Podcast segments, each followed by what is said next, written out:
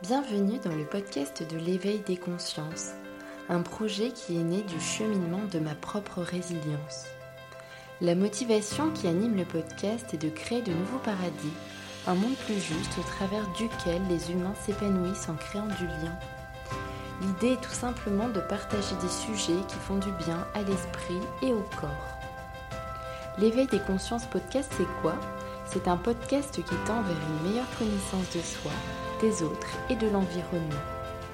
Pour soutenir ce travail entièrement gratuit, je vous invite vraiment à laisser un avis sur Apple Podcast ou sur Facebook, même à vous abonner et à laisser 5 petites étoiles. Vous pouvez même le partager auprès des personnes intéressées par ces échanges bienveillants. Merci, très belle écoute, à bientôt. Bonsoir aux consciences qui s'éveillent. Donc, euh, ne soyez pas surpris ce soir, c'est pas Evelyne qui est là, c'est Amandine.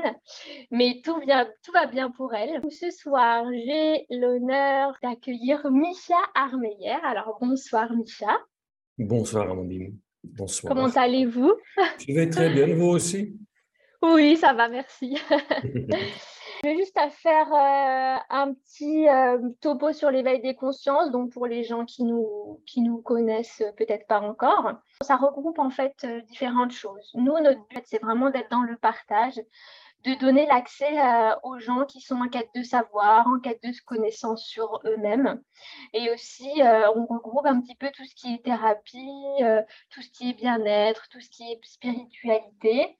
Et ce soir, on va donc en profiter pour parler de médiumnité. Je vais vous faire une courte présentation euh, de vous, Micha, et après, je vais vous laisser vous présenter vous-même parce que vous allez le faire mieux que moi. Alors, vous n'êtes pas seulement médium, vous êtes aussi magnétiseur, hypnothérapeute. Vous êtes également le fondateur du Centre d'enseignement de la philosophie éternelle et universelle. Vous êtes également auteur, de quatre livres pour l'instant.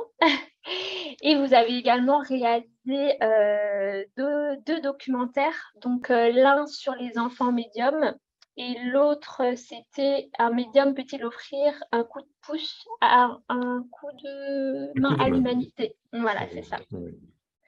Et euh, donc, c'est juste pour la petite histoire, c'est là qu'on s'est rencontrés, j'ai eu la chance de vous, de vous rencontrer. Donc, euh, en fait, Micha, il organise des ciné-débats donc, euh, dans certains cinémas de France. D'ailleurs, si je ne me trompe pas, vous êtes actuellement en tournée dans toute la France Oui, oui, oui, oui, partout en France. Partout en France. Donc, les différentes dates, elles sont visibles sur votre site internet et également sur Facebook. Et donc, moi, c'est à, cette occasion que j'ai pu le rencontrer parce qu'il passé dans un cinéma pas très loin de ma région. Donc j'en ai profité euh, pour y aller. C'était fort intéressant. D'ailleurs, j'encourage tout le monde à y aller parce que euh, euh, en fait, à la fin, on a un espèce d'échange avec Micha directement. Il y a des questions et tout, et c'est vraiment très intéressant. Donc voilà, Micha, je vous laisse vous présenter avec vos mots à vous.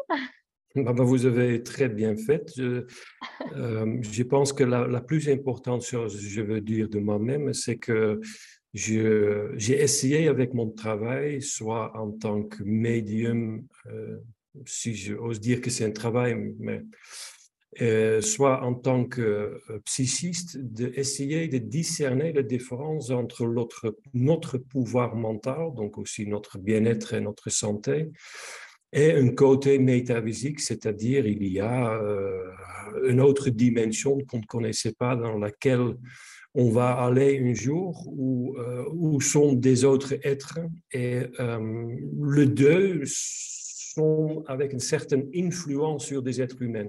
Le mental sur nous-mêmes ou sur des autres et la médiumité, la spiritualité également. Et j'ai essayé, avec entre autres cette film, avec tout mon travail, de, de, clarifier les choses un peu, parce que j'ai compris, spécialement dans notre propre société européenne, occidentale, qu'on est un peu perdu dans le sens de bien comprendre notre propre pouvoir et la spiritualité. Donc, en fait, je fais ça. Je fais ça également par, par une tournée où je présente un documentaire euh, dans lequel on parle de la médiumité. Et mm. après, j'ai une interaction avec le public, une conférence, débat, dans laquelle j'ai essayé d'expliquer de ma côté, avec mon propre expérience, comment j'ai vécu des choses et comment je pense que j'ai compris des choses.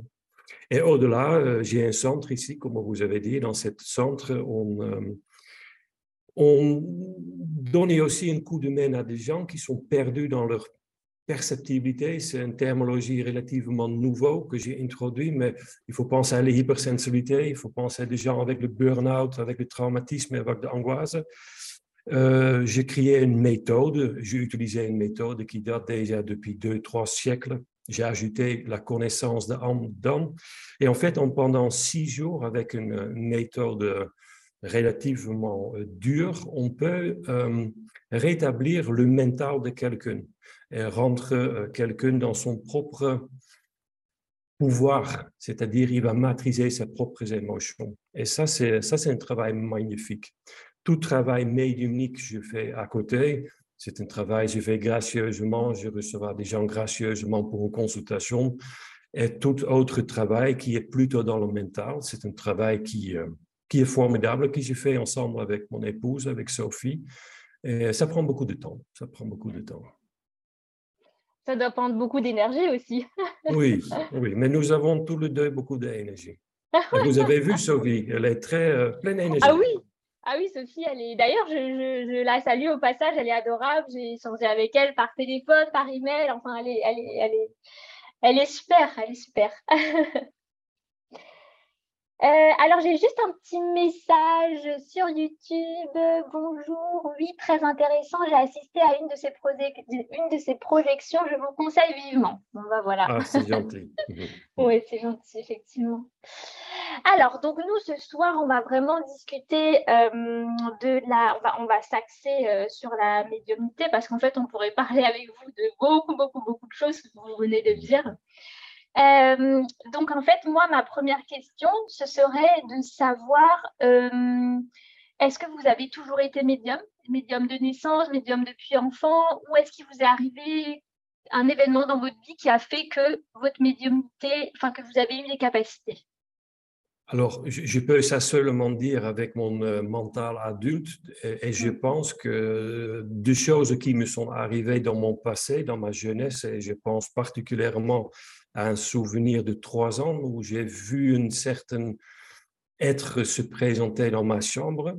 Euh, je pense que cette, cette première contact était divine et c'était quelque chose de spirituel.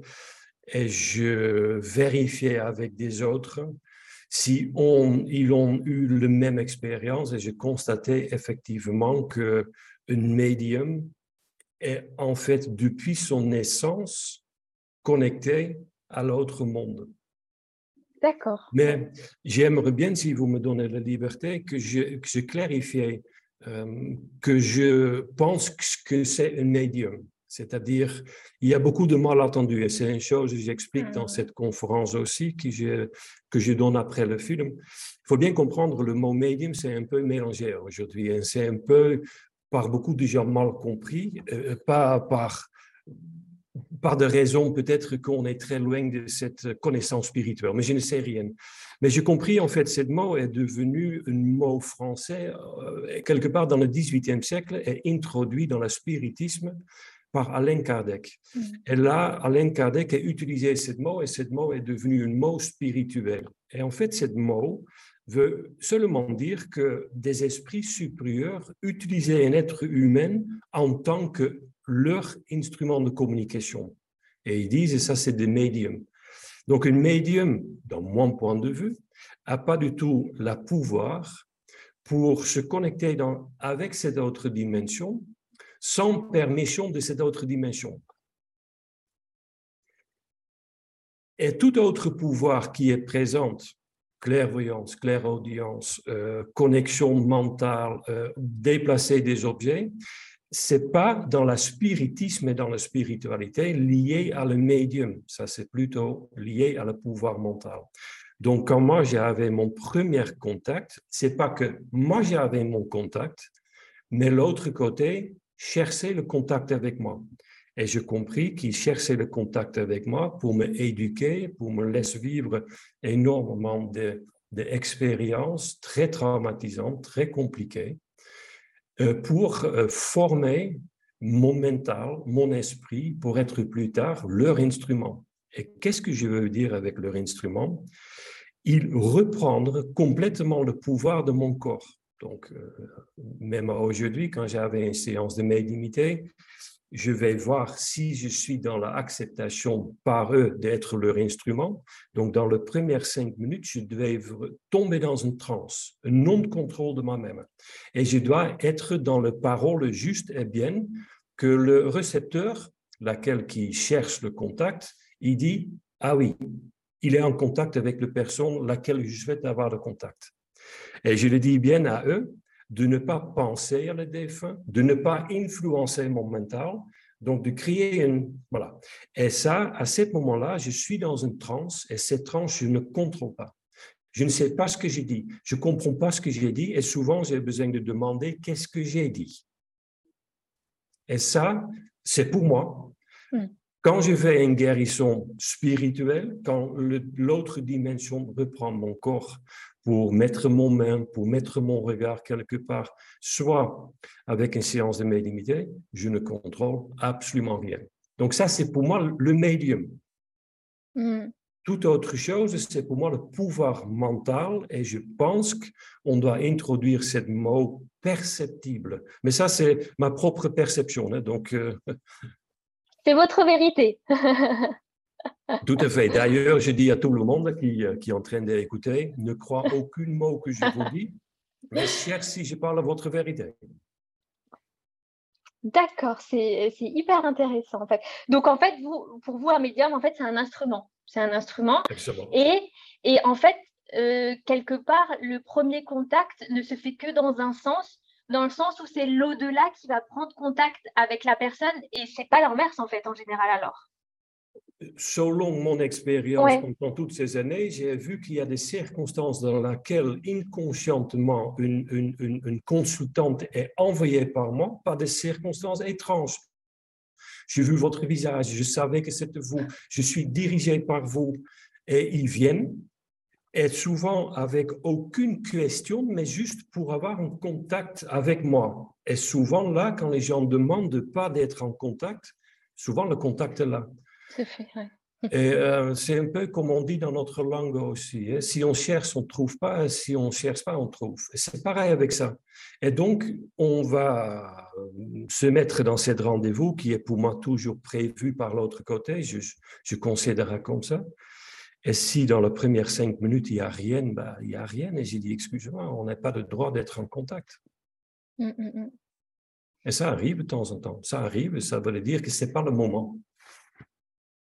En fait, vous répondez déjà à toutes les questions que j'avais en tête. oh, excuse-moi. ah, mais c'est pas grave. Non, non, mais je rigole. Euh, du coup, alors, euh, je voulais juste revenir un petit peu, euh, si vous me permettez, sur votre enfance. parce que du coup, on a Micha, ben, jeune, qui a vu une entité dans sa chambre, si je me souviens bien. Est-ce que vous vous souvenez si à ce moment-là, vous avez été effrayé ou si c'était plutôt, c'était plutôt quelque chose de bienveillant?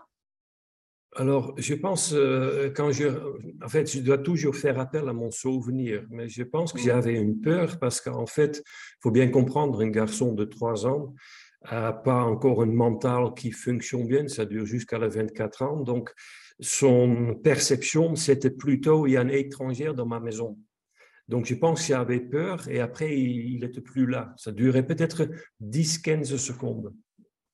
Et ça, c'était la première fois. La première fois, et ça se répétait jusque très intensivement à mon adolescence, 24 euh, ans, et je ne compris absolument rien, absolument rien. il faut bien comprendre, euh, à mon époque, l'Internet n'existe pas. Euh, mes parents rejetaient toute forme de la spiritualité. J'étais plutôt dirigé à penser que j'étais psychologiquement pas bien. Et donc, le moment pour vérifier ce que c'était, c'était le moment où, on était dans une ville et je pouvais aller vers une librairie pour chercher, mais j'avais aucune connaissance, je savais absolument rien. J'avais seulement tout le temps cette présence, une certaine voix, une même voix, et beaucoup de flash. J'y ramenais vers beaucoup de, beaucoup de choses terribles. J'ai vu vraiment en tant qu'enfant de plus pires choses que vous pouvez imaginer un être humain peut faire avec un autre. J'étais toujours le témoin. où j'ai été ramené dans une, angoisse, une, crainte en permanence. Je pouvais à un certain moment, en tant qu'enfant, plus marcher dans un couloir. Euh, j'avais besoin de regarder en dessous de ma lit et de compter 20 fois. J'ai crié de toc. J'avais de peur, j'avais j'ai attendu de, de, de, de, son contre ma fenêtre dans, le, dans la peur. Et la chose qui est étonnante, mais je le comprends maintenant pourquoi.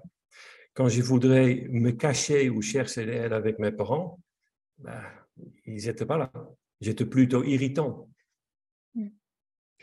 Et ça, c'était très bien. J'ai bien compris cela. J'ai bien compris cette rejette aussi parce que ça me formait et maintenant je comprends pourquoi. Je comprends pourquoi moi et pourquoi mes parents étaient ramenés dans cette situation. Et je peux vous dire, et j'ai dit ça souvent pendant une conférence, avec tout ce que je donnais à preuve à ma mère, elle met toujours un pouce sur Facebook, mais jamais un cœur.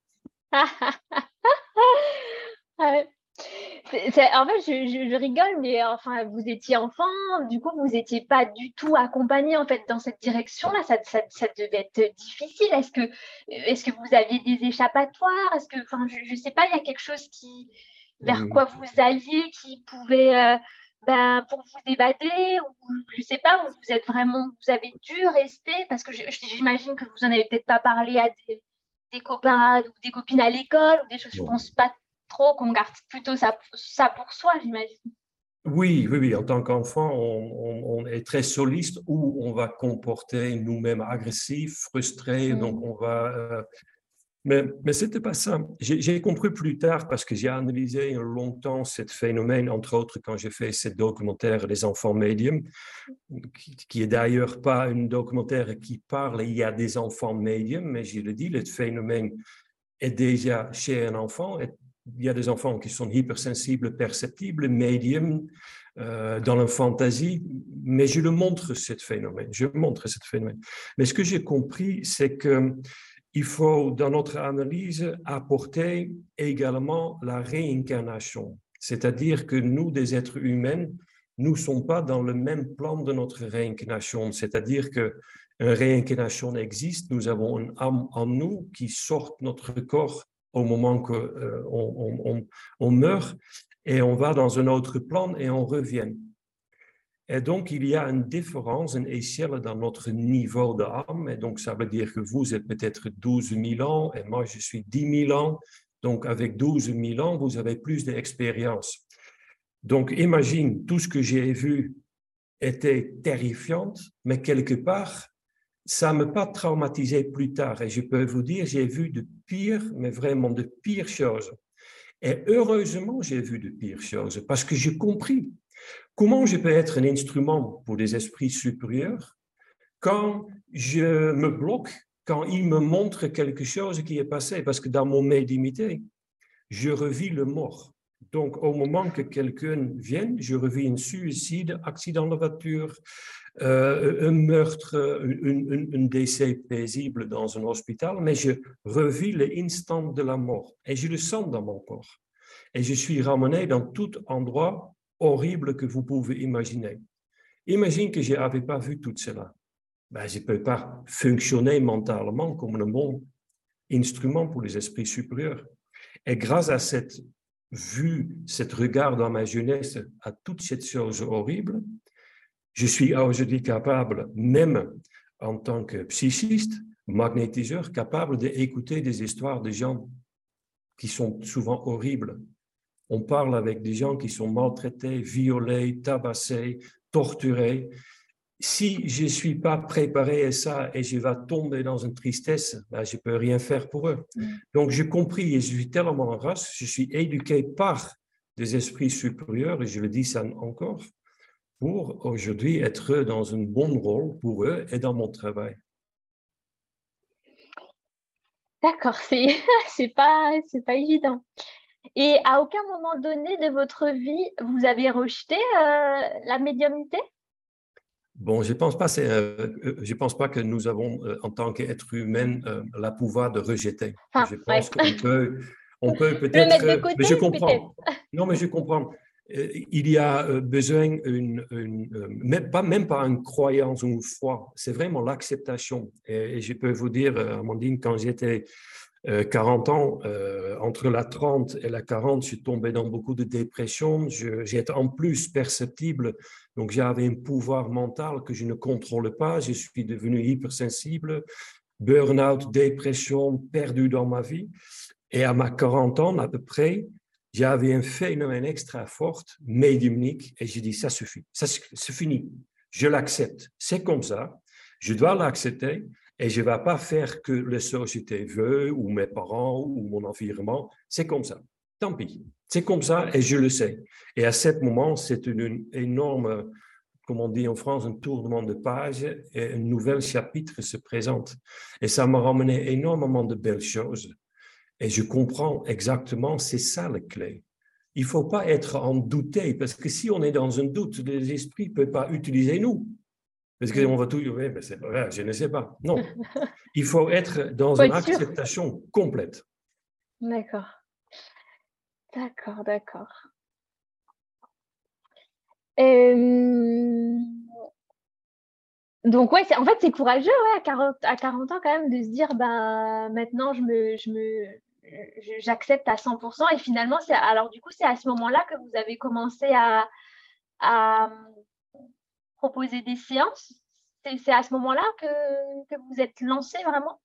Bien, bien entendu, c'était déjà un peu en cachette et je savais, il y a des mm. gens qui m'appelaient, etc. Non, je pense que oui, pour moi, c'était courageux, bien, mais j'étais en fait plus. En fait, je pensais ma fille à ce moment qui était euh, environ 14 ans était plus courageuse. Parce qu'il faut bien comprendre, papa peut faire et dire à tout le monde qu'il est médium. Mais cette pauvre gamine, elle avait besoin d'aller au collège.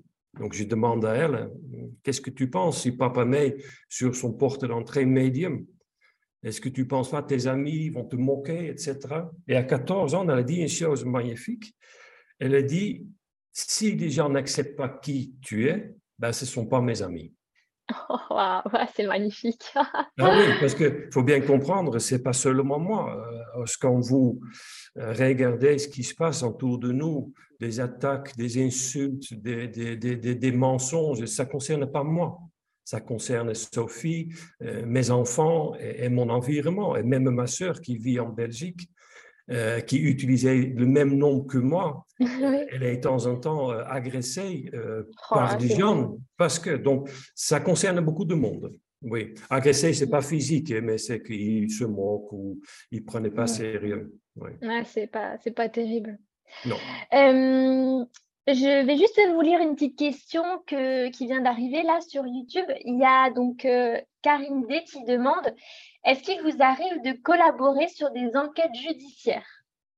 Euh, bah, on n'avait pas euh, cette bonheur. Euh, le justice ne vient pas chez nous, mais nous avons de temps en temps des demandes par un membre de famille qui est dans une affaire difficile ou à l'époque dans un meurtre ou à l'époque. Et oui, nous, dans notre centre, on ne fait pas appel à des médiums, mais on fait appel à des gens qui sont perceptibles on leur envoie euh, une photo, on dit absolument rien, et eux, ils mettent tout de suite le ressenti. Et on va collectionner tout cela et on va analyser. Et quand il y a plus de 7 sur 10 qui dit le même, bon, on va utiliser cela. Ça peut apporter éventuellement une clé. Mais ce n'est pas notre travail quotidiennement. Et euh, j'ai jamais eu la situation dans laquelle la justice est venue vers nous pour demander l'aide. Non, non, non. D'accord. J'aimerais juste revenir sur, euh, sur deux notions. Euh, vous pourriez juste expliquer la, la, différence entre le, un hypersensible, donc une personne hypersensible, et une personne qui est perceptible. J'aimerais bien qu'on fasse bien le, la différenciation des deux, s'il vous plaît. Et je vais vraiment essayer d'expliquer très bien parce que ça a créé souvent beaucoup de confusion. Mm. Alors, la hypersensibilité, spécialement en France, est considérée comme quelque chose de magnifique, quelque chose où je suis connecté avec tout et tous. Et moi, j'ai pensé longtemps que j'étais hypersensible. Mais en fait, quand j'ai analysé très bien mon propre état, j'ai compris que j'avais complètement euh, aucun contrôle pardon, sur mon état. Donc en fait, l'environnement influençait complètement moi, des autres, des faits, la politique, la société, euh, des collègues. Et en fait, j'ai devenu hypersensible. Et le mot fait déjà mal. C'est-à-dire que je suis sensible, donc tout ce que je fais, c'est sensible, et en plus, je suis hypersensible. Et en fait, ça veut dire que j'ai aucun contrôle de mon propre état psychologique. Et je tombe souvent dans une dépression.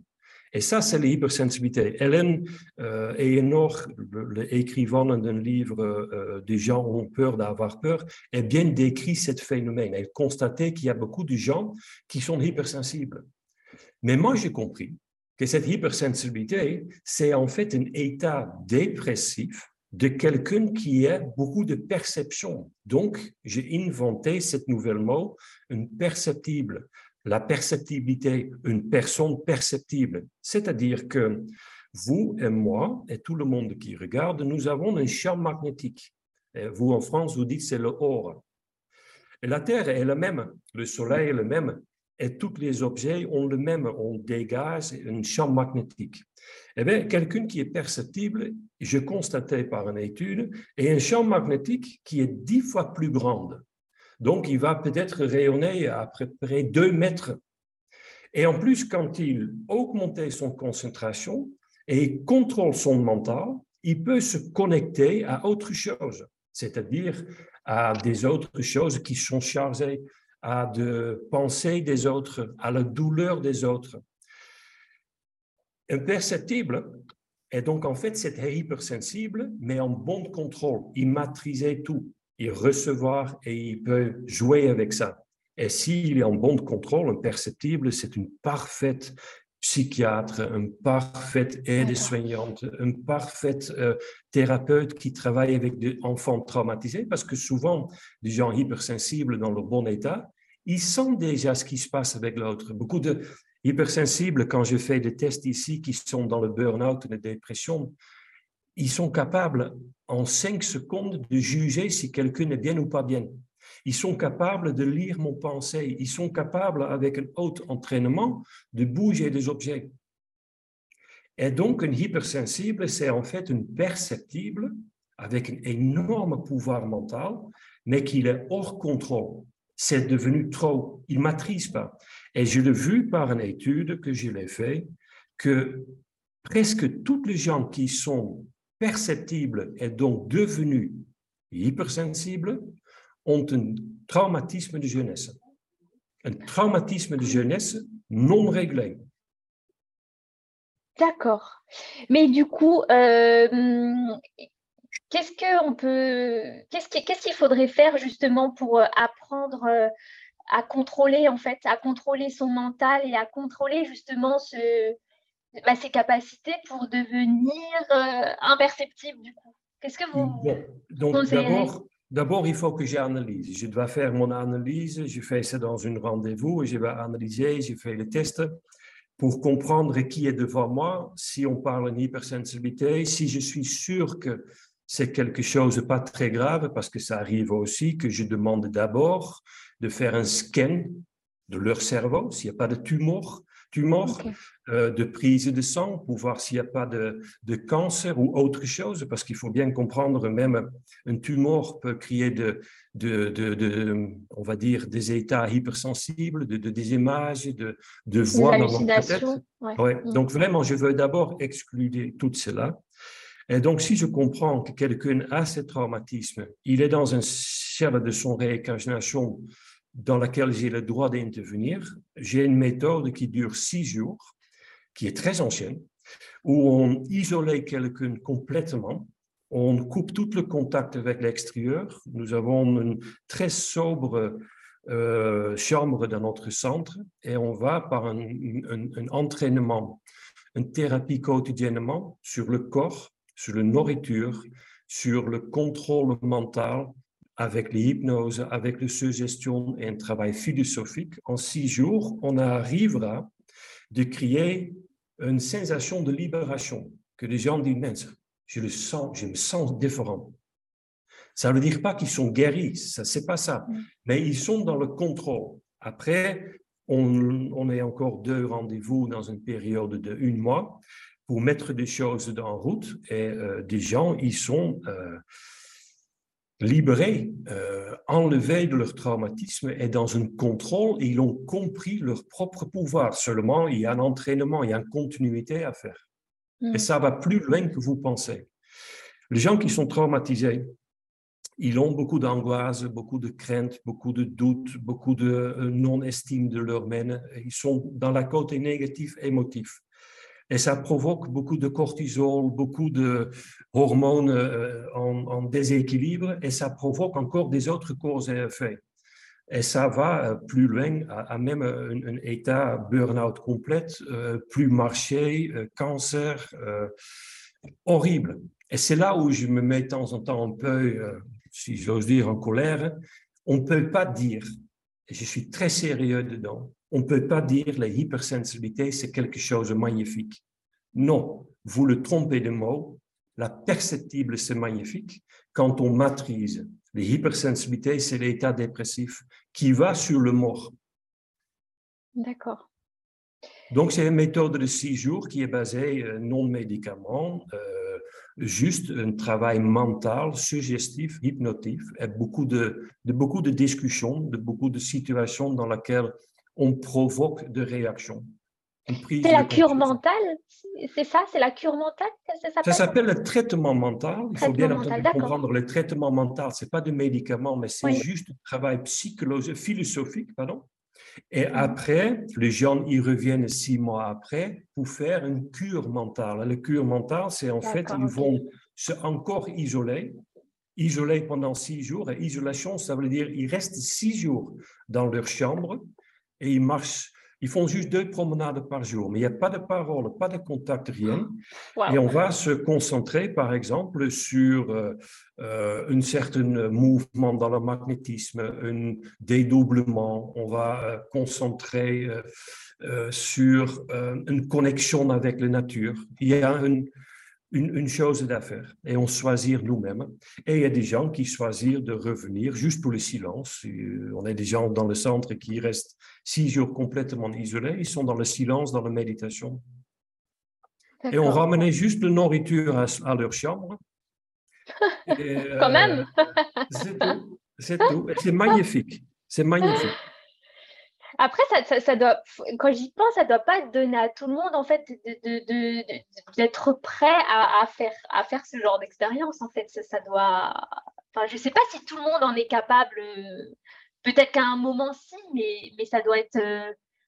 Ça doit être éprouvant, euh, peut-être au début. Oui, le traitement mental pour des gens qui sont hypersensibles, c'est vachement, vachement dur. Et vous n'êtes pas accepté comme ça. C'est pas que vous appelez et vous êtes bienvenu. Non, non il faut quelques tests, il faut mm. que vous plongez dans un peu de lecture pour que je puisse comprendre votre niveau. Et il faut vraiment avoir une volonté. Je veux voir, merde alors, je veux venir. Si vous n'avez pas ça, non, parce que je n'ai pas de baguette magique. Oui, bah oui, sûr. Vous avez, sur mon chaîne YouTube, j'ai une, une, vidéo en noir et blanc qui s'appelle le témoignage de traitement mental. Et les gens qui sont venus, quelques-uns, ont la courage de le montrer euh, sur, euh, mm. sur Internet. Et ils parlent de leur situation avant, leur situation pendant et après. Et je peux vous dire, euh, je, je, je, je considérais ce travail magnifique. Parce qu'en fait, on montre, comme les sciences ont déjà montré il y a 30 ans, qu'on peut, par une implantation d'une idée dans le cours de pensée de quelqu'un, donc par exemple, je fais une suggestion à quelqu'un et il accepte, je peux mettre dans son mental en route une sorte de cause et l'effet qui peut même ramener vers une réparation cellulaire. C'est-à-dire, on ah avait Christine dans notre documentaire et qui avait euh, pris un rendez-vous pour le magnétisme parce qu'elle avait mal à son genou. Elle avait planifié une opération. Et pendant ce rendez-vous, on a constaté qu'elle a souffert en fait d'un traumatisme d'enfance et en plus, elle était donc hypersensible perceptible. Donc, je proposais le traitement mental. Elle est venue tout de suite, très rapidement. Et le lundi, quand les gens arrivent jusqu'à mercredi, on travaille très fort dans le traumatisme. On est pleine dans le traumatisme. Et qu'est-ce qui arrive? À partir de mardi, elle dit J'ai plus mal à mon genou. Elle est rentrée chez elle. Elle prit contact avec le chirurgien parce que l'opération était planifiée. Le chirurgien a constaté qu'il n'y a aucune opération besoin. C'est dingue. Et donc, nous avons énormément d'exemples comme ça. Il faut bien entendu comprendre très bien. Prenez votre médicament, suivez tout médical. Mais nous, dans le travail mental, on peut éventuellement, complémentaire à la médecine traditionnelle, relancer des choses ou mettre en route des choses qui ne sont pas encore euh, acceptées. Et on voit euh, qu'il y a des médecins généralistes ou de psychiatres et de psychologues qui font appel parce que je ne sais pas ce qui se passe, peut-être avec la suggestion de l'hypnose ou avec le traitement mental, on peut débloquer des choses. Et effectivement, ça marche. c'est super intéressant parce qu'on peut, on peut faire du coup beaucoup de choses euh, avec euh, la, suggestion en fait. Absolument. Mais vous savez, Amandine, la suggestion, c'est quelque chose qui date déjà euh, en France il y a 200 ans, peut-être 300 ans. Anton Mesmer a commencé euh, a développé un peu. James Bright, un hypnothérapeute, médecin généraliste en, en Angleterre, est tombé par hasard dans les hypnoses. Beaucoup de médecins généralistes, professeurs à l'époque, dans tout hôpital, travaillent avec les hypnoses, mais l'hypnose est devenue un tabou, le suggestion est devenu le tabou. J'ai mon propre théorie pourquoi ça s'est devenu un tabou, mais je peux vous dire, c'est très, très, très efficace très efficace. Et, la chose qui est magnifique, c'est que on a plusieurs étapes et différents degrés de hypnose. Euh, je peux vous dire quelque chose et couper complètement le sens avec votre nerve et on peut commencer une opération. Dans l'hôpital, on utilisait les hypnoses euh, quand les gens ne peuvent pas avoir une anesthésie totale. Mais je peux aussi, avec une légère hypnose et de suggestion, euh, communiquer avec votre inconscience et mettre en route une autre façon de réfléchir. Et c'est très efficace, très efficace. Mm. On n'a pas besoin d'antidépresseurs pendant des années. Mais ah. d'abord, votre médecin généraliste, mm. d'abord ça, et si ça ne marche pas, vous pouvez venir. Voilà. Après, je, pense que, c'est peut-être euh, aussi un petit peu particulier à, la France de de pas trop mettre en avant ce genre de thérapie parce que c'est vrai que on est un des pays qui consomme euh, beaucoup trop d'anxiolytiques, des choses comme ça. Euh, je sais pas, alors je sais par exemple que vous, vous êtes originaire des Pays-Bas. Il en est quoi par exemple là-bas quant à l'hypnose? Je pense que la Pays-Bas est peut-être un petit peu plus libéral dans son pensée généraliste. Euh, donc, mais je ne pense pas que c'est un bon exemple. Je pense que le meilleur exemple pour nous, ce sont des peuples qui ont compris toutes les lois de nature et y compris les êtres humains. Et si on, par exemple, regarde euh, très attentivement à des peuples dans l'Amazonie ou dans le peuple qui vivent sans matière, mais vraiment avec, euh, avec des plantes et avec avec des autres techniques, bah, ils sont bien, bien avant nous. Donc, euh, alors, je ne peux pas dire pourquoi je pense qu'on ne fait pas, parce que je ne veux pas crier de théorie de complot ou autre chose, mais il y a une efficacité dedans et je invite toujours tout le monde de bien lire et étudier euh, la France euh, dans le 18e et début du 19e siècle avant la Première Guerre du monde. Vous savez, la France est numéro une mondialement dans la psychiatrie, dans le médicament, dans l'antibiotique, mais aussi également avec la suggestion de l'hypnose. Un bon exemple, c'est l'université de Nancy, qui était la première université qui créait exprès une cellule pour l'hypnose et la suggestion. Et encore en Nancy, il y a un statut de Dr Bernheim qui était une pionnière la France était la meilleure monde. Freud et je ne sais pas qui, tout le monde est venu en France. Après la première et la deuxième guerre du monde, il y a une autre source, une autre euh, direction prise par la France et on est venu en fait un peu dans l'influence de quelques autres pays qui étaient probablement très intéressés qu'on met à part cette côté mental et on va utiliser des drogues, des médicaments. chimiques, oui Oui, et on voit ça parce qu'une pionnière magnifique, Dr. Derville, quelqu'un très connu dans notre secteur, il a fait des études et il montrait au début du 19e siècle, on avait un suicide avec une hauteur de 10 et il explosait vers de 10 000 par an, par exemple. Et donc, il y a une chose qui va profondément pas bien dans la façon dont on crée une société. Et c'est entre autres. Euh, mais, mais, prenez par exemple un paracétamol, c'est très marrant, je prends toujours cet exemple. Et on n'est pas dans le made imité, excusez-moi. Hein, mais c'est très C'est pas grave, on vous en prie. Vous avez, on, on, est toujours deux choix. On peut dire écoute, je prends le temps, je fais une auto-guérison, une auto-hypnose, je prends une tisane de sauge, je me mets 20 minutes sur mon lit et je me concentre à enlever la douleur soit je prends tout de suite un doliprane. Il est là. Mm-hmm. Notre, notre vie a plus de temps pour prendre le temps pour soigner nous-mêmes ou même pour guérir nous-mêmes. C'est plus facile de ça. Et on voit ça partout. On laisse opérer, on chante ça, et on ne prend pas sérieux notre corps. Et c'est pareil avec notre nourriture, c'est pareil avec la nourriture psychologique. Donc, voilà. Mm. Justement, en parlant de, nourriture, euh, est-ce que vous avez, euh, en tant que médium, maintenant je parle au médium, est-ce que vous avez euh, des rituels, une certaine, j'imagine que oui, hein, que vous avez une certaine hygiène de vie? Est-ce que vous pouvez peut-être un peu nous en parler? Oui, bien entendu. Bien sûr, il y a une hygiène de vie. Bien, sûr, il y a aussi besoin d'une énergie dans mon corps pour être dans cette transe. Donc, c'est très simple. Si je ne prends pas soin de moi, ben, des esprits supérieurs ne peuvent pas utiliser mon corps, donc il n'y a pas grand-chose ce qui se passe. Mais pour le reste, c'est une conviction personnelle. Euh, je suis, euh, j'essaie d'être complètement euh, un végétal. Donc, je dis, je mange pas de viande, pas de poisson, pas de laitière de vache, je mange pas de fromage parce que je considérais ça, nous sommes tous des êtres vivants et nous ne sommes pas dans le besoin de manger des autres êtres vivants. Voilà. Et je trouve ça euh, pas très courageux d'acheter, par exemple, de lait, mais au même moment, on enlève un autre être euh, de lait de sa mère.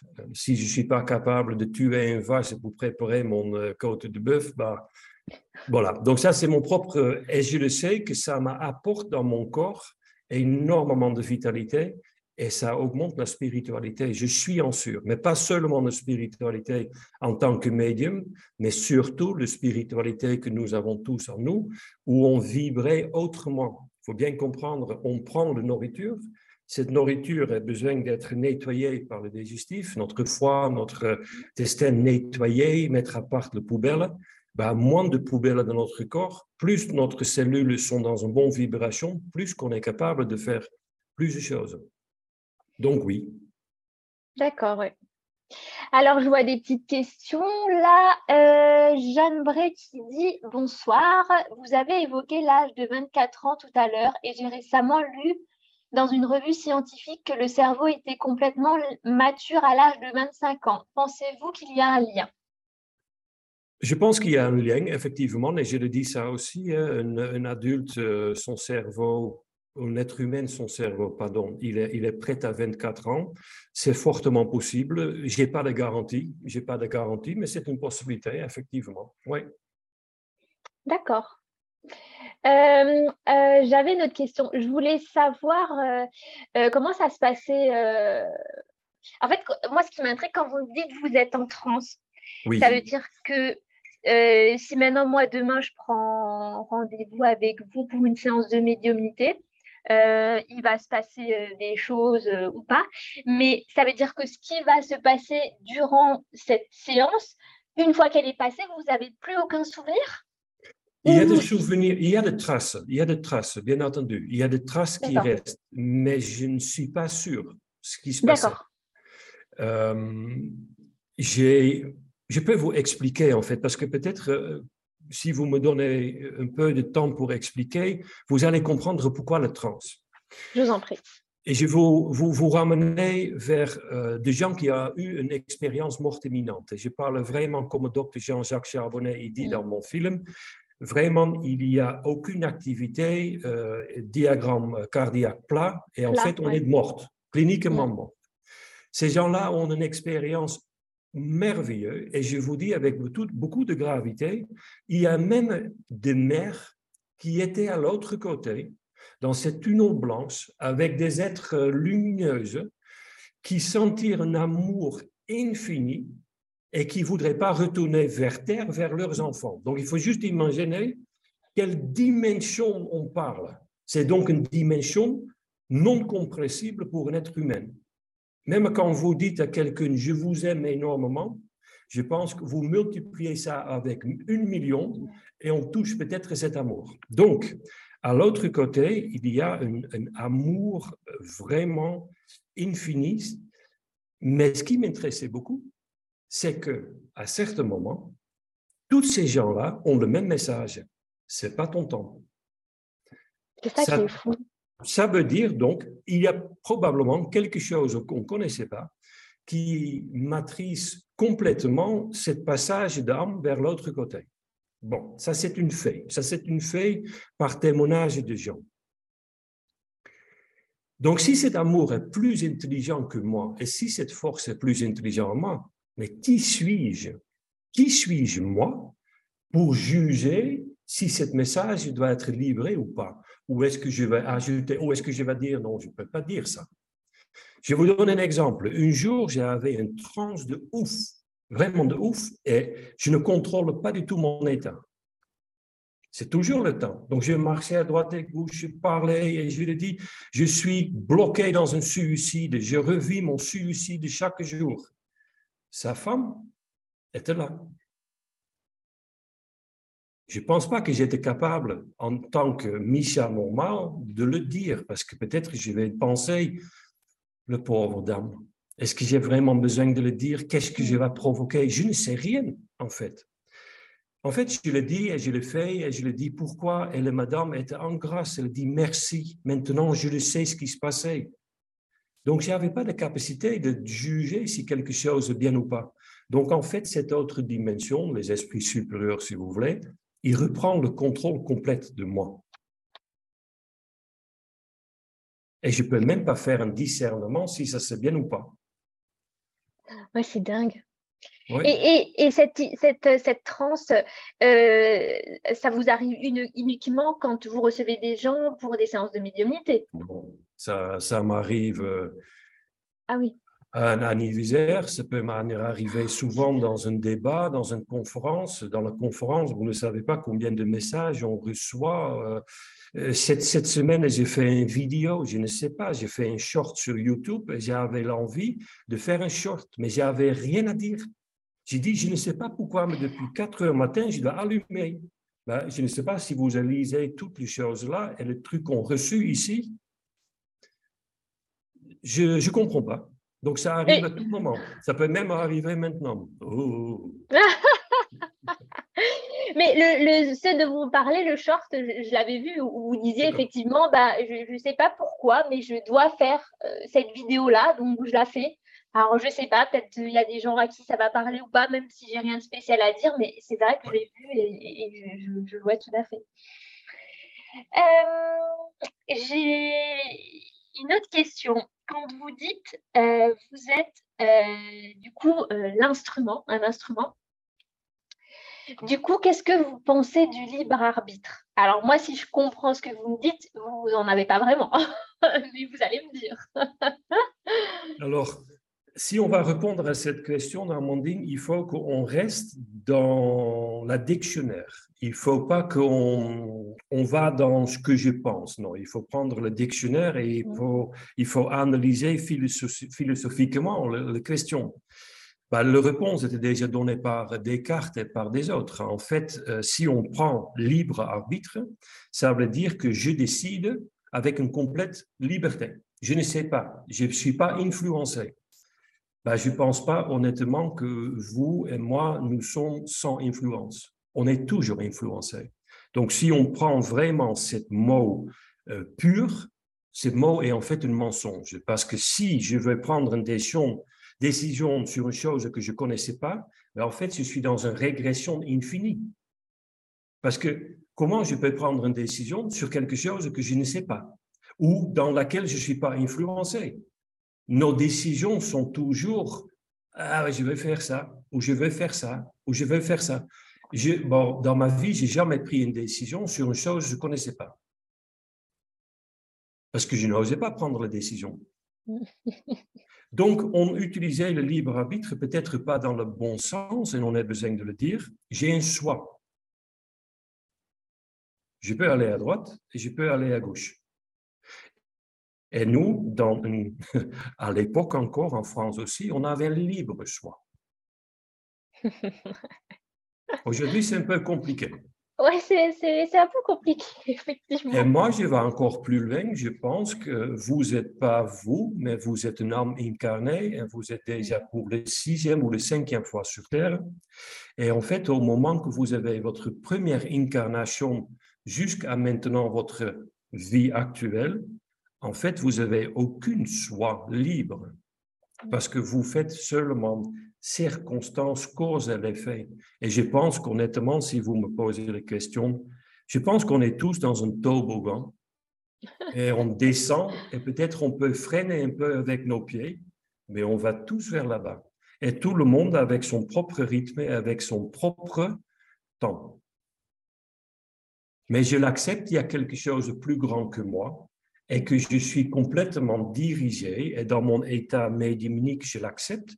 Je le sais quand ça c'est mauvais, et je le sais quand ça c'est bien. Et euh, c'est pas grave, j'ai pas une grande tête. Je vais essayer d'être humble et la vie, j'ai pas de choix. J'ai pas de choix. Je fais le meilleur que je peux. Hmm. Et vous venez d'évoquer euh, justement euh, la réincarnation. Alors bon, c'est pas la médiumnité à proprement dit, mais je suis quand même curieuse de savoir si vous voudrez bien nous parler des échelles de réincarnation, parce que je sais que vous parlez euh, de différentes échelles, 1, 2, 3, 4, 5, jusqu'à 6, je suis pas sûre. 7. ah, pardon. Est-ce que vous pouvez nous en dire un peu plus?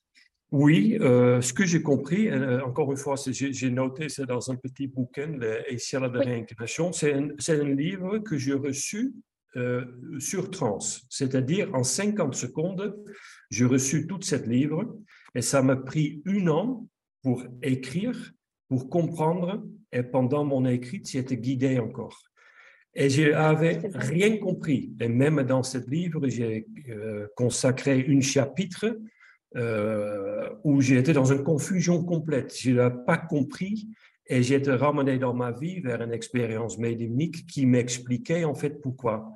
Et c'est vachement intéressant avec ce livre, on peut donc comprendre que euh, l'être humain, donc nous, on essayé de comprendre tout dans la spiritualité, mais, on a compris qu'on est bloqué. Notre cerveau, il est bloqué, bloqué par un manque d'intelligence c'est pas, on est débile, mais on peut pas. Si je vous dis que l'univers est infini, bah, ça crée un certain stress parce qu'on ne peut pas résoudre la problématique. L'être humain a besoin, par nature, un, début et un fin. Donc, quand on va commencer à parler l'infini, bah, l'âme, il est immortel, donc il vient quelque part et il va quelque part, et on ne peut pas comprendre. On, on a besoin d'être à le côté de notre corps, à l'extérieur de notre corps, pour avoir cette expansion pour comprendre. Mais l'homme, il vient pour la première fois et il vient pour la première fois sur Terre et il a donc aucune expérience. Il n'a rien fait. Il n'était jamais sur Terre. Et donc, ça ne veut dire pas qu'il est tout de suite euh, en lui euh, le guide comment vivre comme un être humain. Non, il va découvrir des choses. C'est pour ça que dans notre société mondialement, on a des gens qui sont dans une différente échelle, une échelle brute jusqu'à une échelle de, de, de, divinité. C'est-à-dire, il y a des gens qui sont capables de tuer un autre, de tuer des animaux, et il y a des gens qui sont plus capables de le faire. Il y a des gens qui sont capables de dominer, de, de créer une guerre, de tirer vers un autre, et des autres, ils ne peuvent pas. Il y a des gens qui sont capables d'exploiter de, complètement leur mental, et les autres, ils ne peuvent pas. On va tout vers là-bas. Donc, on va tous monter. Et l'échelle de réincarnation, c'est en fait, j'ai compris qu'il y a sept vies sur Terre. On vit chaque vie. Et quand on éveille une vie sur Terre, on va dans l'au-delà. C'est en fait une autre vie, mais dans le non-matière, un peu comme nos rêves. Et au moment qu'on ait vu tout dans ce niveau, l'homme il provoque quelque part cette volonté très importante, pouvoir plus. C'est un peu comme euh, si vous êtes euh, été adolescente, vous avez fait de fêtes, vous sortez en boîte, certainement vous voulez autre chose. Vous, vous avez envie d'être mère ou de créer une famille. Et quand vous avez ça, vous êtes mort de vos enfants et vous voulez être grand-mère. Vous voyez, on est des étapes. Bon. c'est pour l'homme pareil. Et l'homme, il provoque et il se réincarne et euh, ça va juste euh, jusqu'à la septième échelle de réincarnation. Et dans cette bouquin, j'ai reçu donc en fait l'information qui est le personne dans le premier échelle de son réincarnation et qui dans le cinquième et le sixième, etc. Qu'est-ce qui se passe dans l'au-delà en fait, j'ai compris, et c'est ça qui est très marrant, c'est un livre qui peut aider des gens qui cherchent mieux comprendre la spiritualité. Mais j'ai compris aussi qu'il y a beaucoup de thérapeutes qui utilisaient ce livre parce qu'ils peuvent maintenant comprendre s'ils peuvent aider quelqu'un ou pas. Parce que pas tout le monde on peut aider. Oui, c'est sûr. Mm. Et, euh, ça, c'est intéressant et ce livre euh, m'a aidé beaucoup dans mon travail après à mieux estimer et j'ai compris que j'étais seulement capable dans mon travail d'aider un homme incarné qui est bloqué, pas quelqu'un qui a besoin d'apprendre, mais quelqu'un qui est bloqué par un traumatisme euh, terrestre. Mm. De toute façon, dans la barre des infos, après, je vais vous mettre le, site internet de Micha. Vous pourrez, euh, si vous le souhaitez, euh, justement, euh, bah, acheter ces livres tout simplement. Oui. quand conseillerais-tu à une personne de contacter un médium? À quel moment Enfin, s'il y a un moment particulier pour, pour contacter un médium? Alors, deux raisons. Euh, il y a une raison, il y a des gens qui ont envie, euh, parce qu'ils ont confiance, parce qu'ils trouvent quelque chose de crédible dans ce que j'ai dit, ils ont besoin de comprendre mieux. Donc, ils ne sont pas pour un contact médiumnique, mais ils sont là plutôt pour comprendre de loi de l'au-delà, de loi de nature, de comprendre un décès, comprendre pour comment améliorer leur deuil souvent quelque chose passe. C'est très étrange. Les gens, ils viennent pas, mais ils sont dans une... C'est divin, d'accord? Mm-hmm. Et l'autre côté, qu'il y a des gens qui cherchent la sensation, qui cherchent euh, ce, que vous avez un message pour moi. Souvent, je dis, je ne suis pas Michel Laposte, je n'ai pas de message pour d'accord? Mais c'est des gens, ben, je n'arrive pas à avancer et c'est très étonnant ces gens-là parce que leur père est maintenant décidé et maintenant ils ont besoin d'un contact avec leur père pour avancer. J'ai dit, c'est un peu gonflé. Le pauvre être vivant sur terre et vous avez jamais écouté. Mais il y a des gens comme ça. Et même pour s'enrichir, ou est-ce que vous pouvez me donner un message comment j'ai avancer dans ma vie? Ça ne marche pas. Il n'y a aucune divinité qui va descendre et qui va dire à travers un autre, fais ci, fais ça. D'abord, nous sommes tous têtus et qui est la preuve que je dis c'est la vérité. Pourquoi ils viennent aussi? Parce qu'ils ont besoin d'une preuve d'immortalité l'âme. Et j'ai compris que ça, c'est la médiumité. Ils ne sont pas vraiment venus avec leur ego. Ils sont juste venus pour mieux comprendre. Soit ils sont envoyés vers moi pour recevoir un signe. Donc, en fait, c'est souvent des gens qui sont profondément dans un deuil très triste, une mère qui a perdu un enfant, un enfant qui a perdu ses parents, euh, des enfants euh, traumatisés qui ont perdu un frère ou une sœur, mm. vraiment dans la noyée de famille, mais vachement triste, vachement triste. Et dans mon conférence euh, avec le Ciné Débat Medium, je rencontre euh, quelques exemples et aussi je montrais que j'étais complètement en transe parce que sinon j'avais jamais l'idée de le dire, ce que je dois dire. Donc tout est réglé par l'autre côté. D'accord.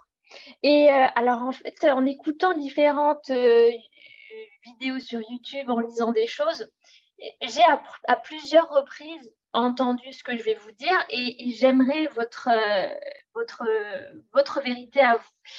J'ai souvent entendu dire que, ben, que c'était difficile pour les, ben, nos proches qui sont décédés, de, descendre, alors je parle avec mes mots, euh, sur Terre. Alors, alors moi, ça me paraît abstrait, je ne suis pas médium, donc voilà, mais euh, qu'est-ce que vous pensez? Est-ce que parce qu'il y a un changement de plan qui se doit faire, est-ce que eux doivent descendre en vibration pour pouvoir revenir chez nous? Enfin, qu'est-ce que vous pouvez m'en dire? Alors, je suis désolé, mais j'ai besoin toujours de temps pour, pour euh, pointer tout. Donc, ce n'est pas un réponse court. Pas de souci. Alors, il y a dans les ciels de réincarnation différents niveaux, différents niveaux de prise de conscience au niveau de la spiritualité. Donc, je vais me maintenant consacrer un peu à des échelles 4, 5, 6, c'est-à-dire des gens qui sont quelque part spirituels et ils sont au moment qu'ils quittent leur corps dans une certaine acceptation d'aller vers cette tunnel blanche. Voilà. Hmm. en dessous, ça c'est des âmes ignorantes qui ignoraient complètement le passage vers l'au-delà. Ils comprennent pas, ils sont dans un déni, euh, pas parce qu'ils sont stupides, mais ils n'ont pas encore l'expérience et dans leur vie terrestre, ils ne croyaient pas du tout à ces genres de choses. Donc, ils sont des âmes ignorantes. C'est pas négatif, c'est pas négatif, mais c'est seulement, je peux pas parler d'eux, je parle maintenant donc ces gens qui vont dans l'au-delà. C'est très important d'expliquer que c'est l'au-delà. Parce que aussi sur ce genre de choses, je l'ai, lu énormément de choses et j'ai pas compris des choses comme ça. J'ai pas reçu l'information comme ça. Pour mieux expliquer ce que c'est l'au-delà, d'ailleurs c'est le titre de mon deuxième conférence où on parle l'au-delà aussi avec un visuel, on montre ce qui se passe. Mais l'au-delà, c'est en fait un même environnement, presque la même, comme nos rêves. C'est-à-dire, dans mon rêve, en fait, moi, mais peut-être vous, oui, j'ai jamais compris que j'étais au même moment, en fait, en train de dormir dans un lit. Non, pour moi, j'étais dans le rêve. Et tout ce qui se jouait dans mon rêve était en fait créé par moi. Parce que quand on regarde dans le dictionnaire, le rêve, c'est un produit d'imagination de notre mental. Ça, c'est le rêve. Donc, en fait, le rêve, je produis tout. Je produis une maison, je produis des images et des autres gens. Et je suis enfermé dans mon rêve. Et je ne rends même pas compte de ma vie terrestre. Et ça, c'est en fait exactement le même principe. L'homme, il quitte la Terre, il va dans cette trou noir dans l'univers, donc le tunnel blanche, il est aspiré et il va continuer dans cette rêve, dans son boule, dans son dôme.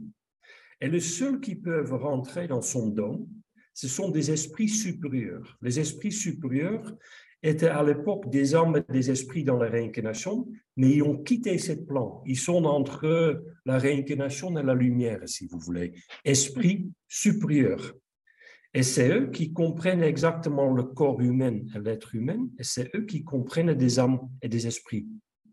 Donc, quand un homme défunt est dans son propre au-delà, ben lui, il peut jamais quitter son rêve, c'est impossible. Il n'a pas cette vibration et cette connaissance. Moi, ici sur Terre, je ne peux pas pénétrer dans quelqu'un son au-delà. Je ne peux pas. Peut-être que je suis ailleurs, mais je ne suis pas là. Donc, il y a des esprits supérieurs qui, dans un certain temps, au moment que tout est souhaité, vont préparer le défunt pour réveiller un peu la connaissance et de son ancienne vie. Et il va le ramener par une haute concentration. Je, j'ai vu des choses magnifiques là-dedans où un défunt, il se connecte mentalement à l'esprit supérieur ou à plusieurs et ils vont descendre vers cette terre, cette sphère terrestre. Et là, c'est magnifique. Euh, j'ai beaucoup de témoignages de gens qui, qui ont vu ça pendant le ciné-débat. Par exemple, quand je suis dans cette transe, il y a des, des esprits qui prennent mon bras, qui sont derrière moi, pour oh me ramener dans cet état. Et c'est là, en fait, un peu de, de confusion terrestre européenne, c'est pas le médium l'intermédiaire. Mais non, le médium est l'instrument. Le vrai intermédiaire, la vraie puissance qui peut prendre le, le mental d'un défunt et qui peut pénétrer dans moi, c'est un esprit supérieur. D'accord. Donc c'est très simple. Il y a une autre partie, c'est ces emmirantes. Et ces emmirantes, il ne faut pas oublier dans notre analyse, ils sont encore connectés sur notre sphère terrestre. Et ils sont avec de millions Ils sont dans leur maison, ils sont dans leur travail, ils sont dans les endroits de guerre, ils sont dans le monument, ils sont dans l'environnement dans lequel ils sont décidés. Et ces hommes, ils essayaient en permanence de chercher les contacts avec des êtres humains, d'influencer. Souvent, des gens qui sont hypersensibles, donc dans un non-contrôle de leur propre mental, peuvent être influencés par des armes jusqu'à la maladie. Et ils cherchent le contact. Ils peuvent écouter ce qui se passe dans votre maison. Ils connaissent toutes vos histoires et ils peuvent se présenter, votre grand-père comme votre grand-mère, et ils peuvent vous rendre malade. Il y a une magnifique étude, un livre de Dr. Wickland, euh, édité par Guy Trey-Daniel. Et cet livre, ça s'appelle 30 ans parmi morts. C'est un livre de début du 19e siècle. Il était psychiatre, sa femme était médium, et il a compris que pas tout le monde était schizophrène. Pas tout le monde était schizophrène. Mm. Et il y a des gens qui étaient influencés par des armes ignorantes. Il utilisait pour la première fois le mot âme ignorante, donc une âme qui ne veut pas accepter le passage vers l'au-delà. Et il utilisait la terminologie squatter. Il y a des âmes qui peuvent squatter des êtres humains et influencer et rendre malades. Donc, il y a deux sortes de, de, contacts possibles. Et le dernier, et celui-là, il est magnifique, c'est la télépathie médiumnique, c'est-à-dire que euh, j'avais un, magnifique exemple dernièrement dans un ciné-débat, une dame qui n'était pas du tout dans cette folie spirituelle, mais elle était correcte, bourgeoise, euh, magnifique.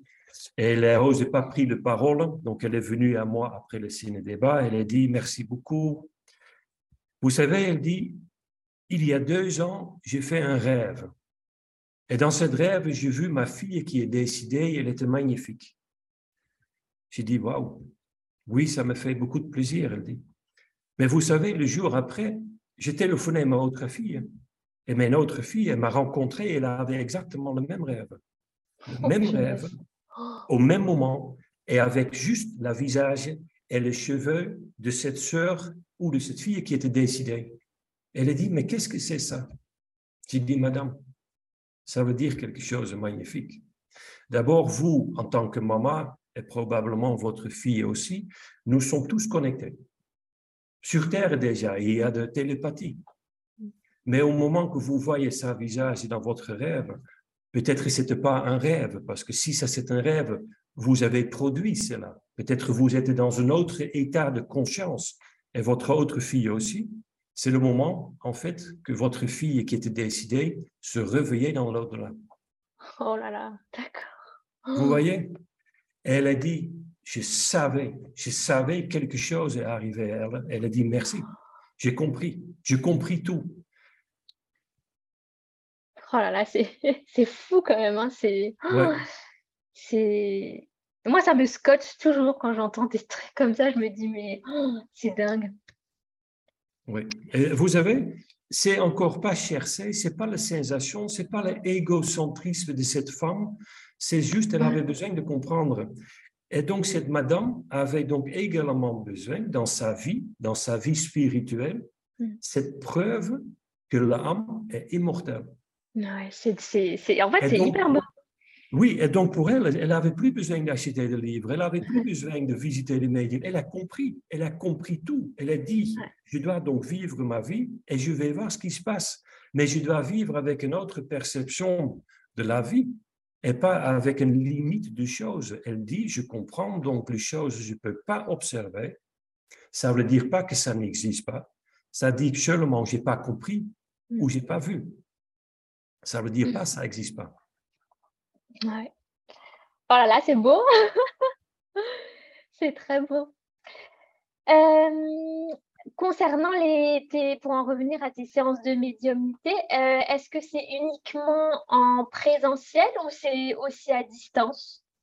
Non, non, non, non, non. Je pense que, euh, pardonnez-moi pour, pour ma stupidité, mais si on voudrait une séance médiumnique, on bouge notre fesse et on ne va pas rester dans notre salon. On va avec beaucoup de humilité euh, à cette divinité demander une petite signe. Donc, euh, non, non, vous avez vraiment besoin de venir euh, dans le sud de la France. Mais comme je vous dis, ça arrive souvent avec mon présence également dans le ciné-débat ou dans la conférence où il y a des miracles qui se passent que je ne contrôle pas. Et encore une fois, Amandine, je ne contrôle pas, je règle rien. C'est quelque chose qui est réglé au-delà de moi. Mm. Oui, ça, ça, ça, vient à vous quand ça arrive, ça arrive. Et puis, Exactement. Exactement. Mm. Euh, maintenant, j'aimerais aborder un autre petit sujet euh, parce que ça me passionne. Euh, c'est les guides. Qu'est-ce que tu pourrais nous dire par rapport aux guides? Parce que on en a chacun un. Et le tien, il a un petit prénom aussi. Je le vois sur les livres. Mais est-ce que pour toi, il t'a communiqué le prénom que tu lui as donné, ou en fait les guides n'ont pas de prénom, mais ils font en sorte de quand même nous en donner parce qu'on est un petit peu quand même plus dans la matérialité, on a besoin de nommer, montrer, euh, que ce soit un petit peu euh, concret, si on peut appeler ça comme ça. Oui. Euh, il faut qu'on fait une abstraction entre guide et un esprit supérieur qui est à côté de moi ou à côté d'un autre médium. Cet, esprit supérieur est un rôle, c'est que lui euh, est capable de me de connecter avec mon mental parce qu'il est toute ma vie avec moi. Et lui a me guidé quelque part. Donc, il m'a guidé et préparé. Euh, mais c'est pour moi en tant que médium. J'ai à côté d'être pas médium, je suis mission dans la vie, j'ai pas de guide. Le seul guide que j'ai, c'est quelqu'un qui vit avec moi, qui est euh, ma femme Sophie. C'était mes enfants, mes parents, euh, dans le bon et dans le bien. Et c'est le guide que je peux comprendre. Pour moi, en tant qu'être humain non médinique, j'ai aucune sensation ou croyance que j'ai un guide. J'ai une attirance. Le, le seul guide que j'ai, c'est un guide incarné et c'est ma femme. Voilà. D'accord. ok. Euh, Mais encore une fois, c'est mon perception, c'est ma vérité. Bien sûr. Oui, oui, pas de souci. Bah, c'est le but hein, de, de, de, de, savoir justement comment toi, euh, comment toi tu vois les choses, euh, comment toi tu les ressens et que tu les perçois toi, quoi. selon toi, du coup, est-ce qu'on peut devenir médium ou pas? Parce que des fois, euh, en fait, c'est peut-être là aussi, je me rends compte, où on fait souvent la, confusion peut-être entre, médium et perceptible, parce que c'est vrai qu'au final, c'est proche, mais c'est pas pareil. Mais souvent, j'entends, euh, je lis des gens qui disent, ben voilà, il m'est arrivé euh, tel accident, telle année, et puis après, j'ai des capacités qui se sont développées. du coup, pour euh, toi, euh, médium, c'est forcément à la naissance ou on peut le devenir ou c'est plutôt du coup des personnes perceptibles? Alors, je, je, je, ramené mon analyse toujours à le début. On parle de quoi? On parle donc en fait de la médiumité dont, dont j'explique que nous sommes un instrument de communication pour des esprits supérieurs. Ben, je ne pense pas qu'il y a un être humain, ni moi, qui peut développer une médiumité chez quelqu'un. Je n'ai pas ce pouvoir. Hmm.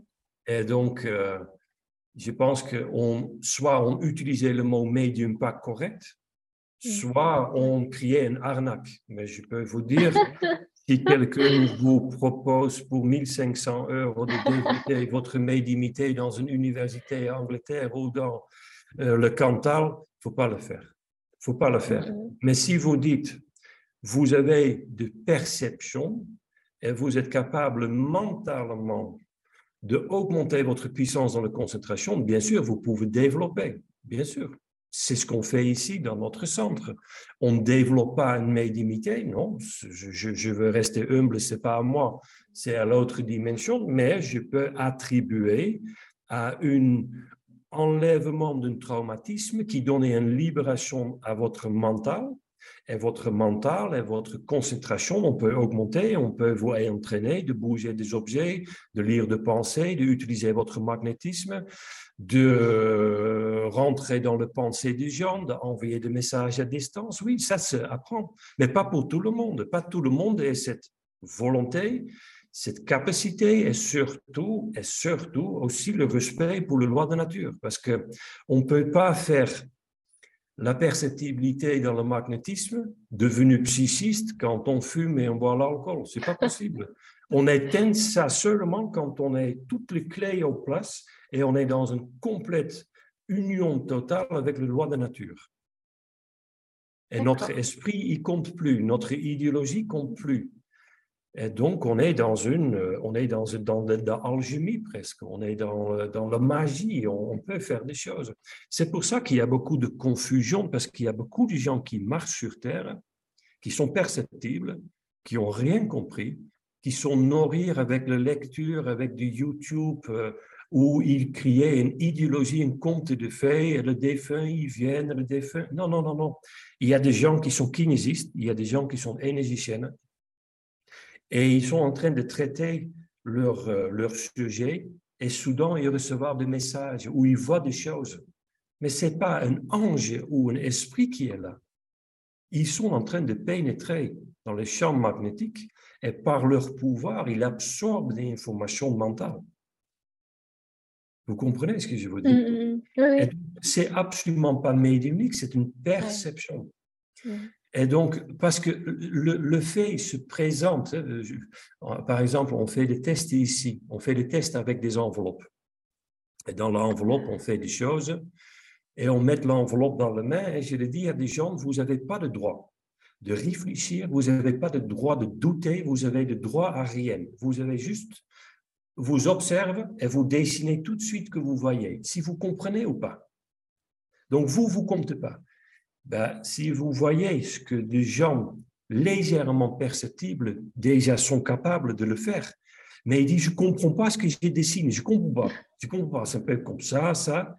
Et quand on ouvre l'enveloppe et on met le dessin à côté, c'est pareil. Oh là là, c'est dingue. Et ça, c'est absolument pas d'influence spirituelle, c'est juste notre pouvoir humain. Mais nous pouvons influencer notre propre lot. On peut influencer et magnétiser et enlever le feu. Il n'y a aucun ange. Il n'y a aucun esprit supérieur. Et des esprits supérieurs, ils disent, à travers le temps en permanence, développe votre capacité et, et déconnectez-vous avec YouTube, Facebook, Instagram, et rentre un petit peu plus en vous-même. Méditez, faire des hypnoses, faire des suggestions à vous-même, rend vous-même heureuse.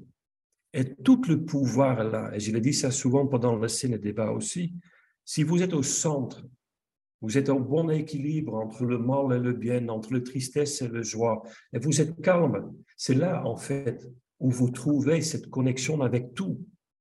Et tout, c'est au-delà de au-delà. Le tout, c'est au-delà des esprits, c'est là tout.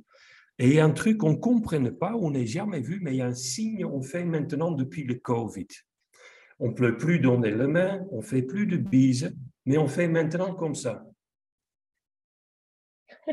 Et en fait, c'est marrant parce que celui-là et là, ils étaient en bas. Une côté, côté mal, une côté, côté bien et on se réunit en milieu, au centre, et on fait ça.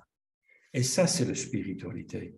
Et pas de mettre des gels dans une coin ou de faire une prière. Ça, c'est la spiritualité. Et on, on, tente cela quand un perceptible, avec un long entraînement de, de, de, maîtriser lui-même, si on est en équilibre. Je suis un peu bavarde, n'est-ce pas? Ah, mais je, vous en prie, euh, Michel, c'est avec plaisir. Euh, je pense qu'on en a encore pour une petite dizaine de minutes. Alors j'attends euh, les questions. J'en vois une là. Euh, donc Karine D qui dit Est-ce qu'on peut vivre des expériences médiumniques dans des rêves lucides? Et ce, est-ce un commencement d'une médiumnité avec plus de conscience? Je vous laisse répondre. Oui, oui, oui. Je pense que euh, euh, le rêve lucide, c'est une terminologie mal choisie et je préfère de dire que vous êtes dans un, état modifié et vous êtes en train de penser que vous êtes le rêve. Dans notre dictionnaire, on dit le rêve, c'est un produit de notre imagination. Donc, on ne peut pas le dire parce que si on est connecté avec la médiumité, ce n'est pas nous qui produit, c'est autre chose, c'est le métaphysique. Donc, on doit dire, nommer ça autrement. Et, nous, on disons que c'est un état de, de euh, comment dire, euh, mon état modifié de conscience? Voilà, mon conscience est modifiée, c'est-à-dire je suis dans un autre état et probablement quand on a analysé très bien le fait, on voit que on pense plus et on se laisse faire. Et souvent, quand on est dans notre lit et on arrive à cette première étape de rêve et on ne dort pas encore et on n'est pas encore dans le rêve, on est complètement dans une méditation, dans une autosuggestion, dans une hypnose. Eh bien, oui, de perceptible peut avoir de contact avec des autres êtres humains. Il peut avoir un contact avec des âmes ignorantes, donc quelque part pas vraiment médimique, mais métaphysique, métaphysique. Et il peut se connecter au travers et au-delà de temps. Et comme je vous dis à tout à l'heure, le maman était dans cet état comme le, le sœur, et ils ont vu médimiquement leur sœur et leur fille. Donc oui, c'est possible, mais on peut aussi être connecté. Euh, un exemple, euh, il y a des gens qui ont un pressentiment d'un décès et le jour après, ils prennent connaissance que leur père est décédé. Ce n'est pas des anges qui vous fournissent cette information. C'est vous qui êtes connecté et vous qui sentir des choses. Il faut bien imaginer, vous et tout le monde qui regarde maintenant, nous avons tous eu une expérience qu'on n'est pas compris. On rentre dans un environnement, on est avec des autres et on ne se sent pas bien. Et on ne peut pas expliquer, mais on ne se sent pas bien on sent que notre environnement influençait nos pensées. Nous sommes connectés avec tout. Nous sommes connectés avec le mental des autres, avec leur maladie, avec le bonheur, avec les familles. Donc, on peut euh, avoir une certaine modification de notre conscience dans laquelle ça se ouvre. Et ça peut être médimique et ça peut être également euh, spirituellement, non, euh, seulement mental, pardon, mental. D'accord. Alors n'hésitez pas si vous avez d'autres questions à poser, je vous invite à les poser. Euh, moi, je voulais savoir, euh, Micha, comment tu fais toi pour te, est-ce que tu te nettoies énergétiquement? Parce que euh, tu, je pense que déjà ça demande beaucoup d'énergie. Je pense que tu es confronté aussi pas seulement à des esprits supérieurs gentils, j'allais dire. Mmh qu'est-ce que tu fais pour te protéger toi Et est-ce que tu fais des soins énergétiques ou est-ce que, peut-être toi-même tu consultes des thérapeutes? Non, non, je consulte personne. J'ai de meilleurs thérapeutes, de meilleurs managers, de meilleures femmes et de meilleures amoureuses autour de moi. C'est grâce à Sophie qui, qui dirige tout, qui prépare tout mm. et qui me protège. C'est tout passe euh, à travers d'elle. Euh, on ne peut pas me contacter sans Sophie donner son vœu vert. Donc ça, c'est le premier. Le deuxième, je suis protégé par des esprits supérieurs. Ils voient quand je suis fatigué, mais tout est déjà dirigé. Donc, je suis juste un chemin sans libre arbitre. Et au moment où je suis dans trop d'enthousiasme, quand j'ai une grande tête, je dis non, je peux encore et encore, ben là, toute mal qui est présente peut rentrer dans moi et peut m'attaquer. Donc, c'est à moi, à ce moment, de rapidement de constater et de retourner des situations mentales pour ne pas laisser eux prendre le pouvoir de mon mental. D'accord. Euh, quel est l'exemple? Un exemple, c'était, par exemple, euh, j'étais dans un ciné-débat dans une ville où effectivement on est un peu au bout de notre énergie. On a fait trop de choses, trop de déplacements, et en fait, je n'avais pas trop envie de le faire non plus. Et mhm. déjà, quand on est rentré dans l'hôtel, c'était pas bon, c'était pas bienveillant. Euh, le cinéma, problème ici, micro qui marchait pas, euh, pas bon. Et le pire arrivait au moment que j'ai mangé et les gens regardent le film. J'étais terminé avec mon repas. Sophie et moi, on rentre vers le cinéma. Et là, pleine rue, je suis, j'ai senti un couteau dans ma jambe un couteau par un arme ignorante et j'ai le vu que j'étais en train de mourir sur la rue. C'était affreux et ça m'a bouleversé énormément. Tout de suite, j'ai repris mon pouvoir et je parlais moi-même, je, je laissais faire. Je commence le débat, le film se termine, j'ai dit bonjour, je, je, fais mon intro et bam, tout de suite une dame dans le public, vulgaire, euh, oh ordinaire, qui dit euh, vous êtes un charlatan, vous êtes n'importe qui. Ça m'est jamais arrivé. Une deuxième. Ah bon, bah, Et chaque fois quand je parle et j'étais terminé, un rire, un rire de démon. Mais qu'est-ce qui se passait? Derrière nous, une autre salle, on avait le film de Joker. Ah oui. Et je ne sais pas comment le réalisateur a fait ou comment moi j'ai fait, mais chaque fois que j'ai arrêté de parler, la cri de notre salle rentrait dans notre salle. Et je peux vous dire, on était sous-sol, dans une salle de cinéma pleine des environnantes. J'avais rien compris. Quelques mois avant, j'avais la même situation dans une ville qui s'appelle Troyes. Mhm. Affreux. Même des gens, après, pendant le ciné-débat, sont venus vers moi. C'était froid dans les salles, une ambiance négative. Et quand Sophie et moi, on est dormi à côté de ce cinéma, dans la nuit, j'ai dit, mais je ne comprends pas. J'ai fait, j'ai fait une prière, j'ai nettoyé les salles d'avant, je, je demande l'aide, je, ne sais pas. Mais j'ai perdu le contrôle.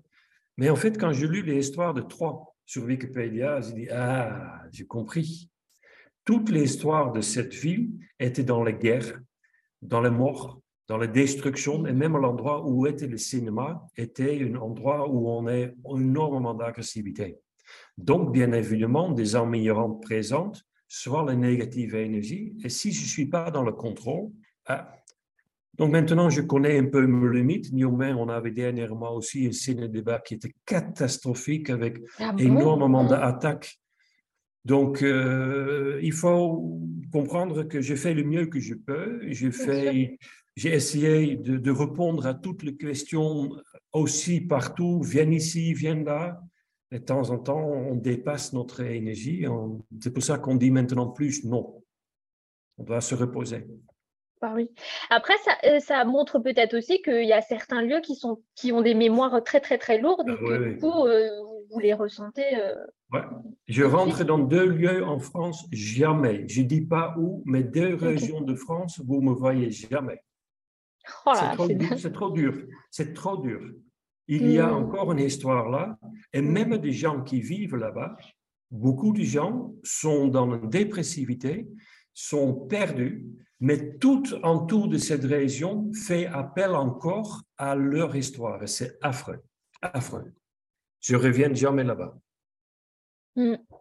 Ouais, c'est, ça, a un gros impact, hein, les, les, les mémoires des lieux, en fait, sur, euh, sur euh, bah, euh, comme vous l'avez dit, sur les personnes qui, développent des maladies, des burn-out, on ne sait pas tout ça bien, mais c'est vrai que ça peut souvent peut-être être ça, en fait. En fait, c'est ce genre de lieu où une guerre, un meurtre, mmh. un collectif danger se produit. Ça peut provoquer pour les gens perceptibles en non-équilibre mentalement, ça provoquer des angoisses.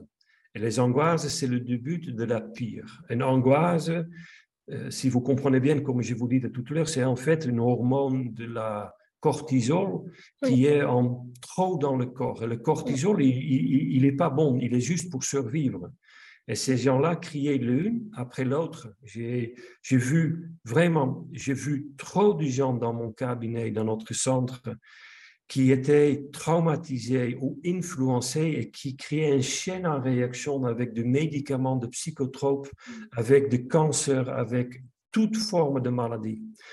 Dès que vous constatez quelque chose n'est pas bien, il faut d'abord chercher dans le corps, essayer de réparer et d'analyser. Il ne faut pas appeler un médium ou un mm. magnétiseur pour nettoyer le lieu. Il faut d'abord scanner dans le corps qu'est-ce qui se passe. Faites appel à la médecine traditionnelle. Mm. Et si vous n'arriverez pas, bon, faites confiance à un expert, cherchez un expert, cherchez plusieurs pour trouver votre problème. Mais jamais reste vivre dans un environnement dans lequel vos enfants peuvent être malades et vous, je peux vous dire, Amandine, j'ai vu avec Sophie des cas ici qu'on voyait presque quelqu'un morte et des enfants blanches. Et encore ces gens-là, certains, étaient tellement têtus, donc je compris par leur échelle de réincarnation, ils ont été besoin d'être là-bas, mais qui dit non, euh, j'ai fait un rituel ou je jette le sel, euh, ça va disparaître. Ou je peux pas, ou non, c'est trop compliqué. Mais ces gens, ils, vont mourir. Ils peuvent mourir. Et il ne faut pas mm. penser qu'une emmillorante va euh, écouter vos plaignades ou un emmillorant va décider. Le cité de Carcassonne, euh, l'église à Béziers, dans mon région, des tortures ont lieu là-bas. Et il y a encore des admirants, mais aussi le mémoire de Pierre, ça envoie encore. Et si vous êtes perceptible et vous sentez un changement de votre comportement, quittez le lieu, quittez le lieu, reste pas là. Hmm. Alors, je vais encore euh, évoquer deux petites questions, puis euh, on, s'arrêtera là. Euh, il y a Karine qui dit merci beaucoup, Micha, pour vos réponses. Hmm. Il y a Milan Maria qui dit le 11 octobre, je vais assister à votre conférence à Bayonne, je suis impatiente. Hmm, moi aussi. voilà. et puis il y a Jeanne Bray qui demande pensez-vous que nous entrons ou sommes rentrés dans une nouvelle ère actuellement? Oui, oui, oui. On, est certainement dans une nouvelle ère. Euh, mais pas une nouvelle ère, euh, dans le sens où on peut lire un peu partout. On est euh, dans cette partie du monde, spécialement, dans une sorte de transition, c'est-à-dire le monde, c'est quoi? C'est la majorité qui domine dans leur échelle de réincarnation.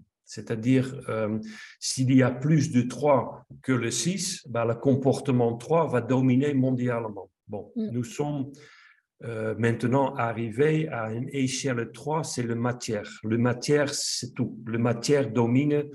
Euh, récemment, on a vu, on a même besoin de matière en forme de, de vaccination pour aller vivre plus loin. Donc, on oubliait complètement la spiritualité. Et je pense qu'on est, euh, quand je observe des choses, en train d'aller vers un autre côté.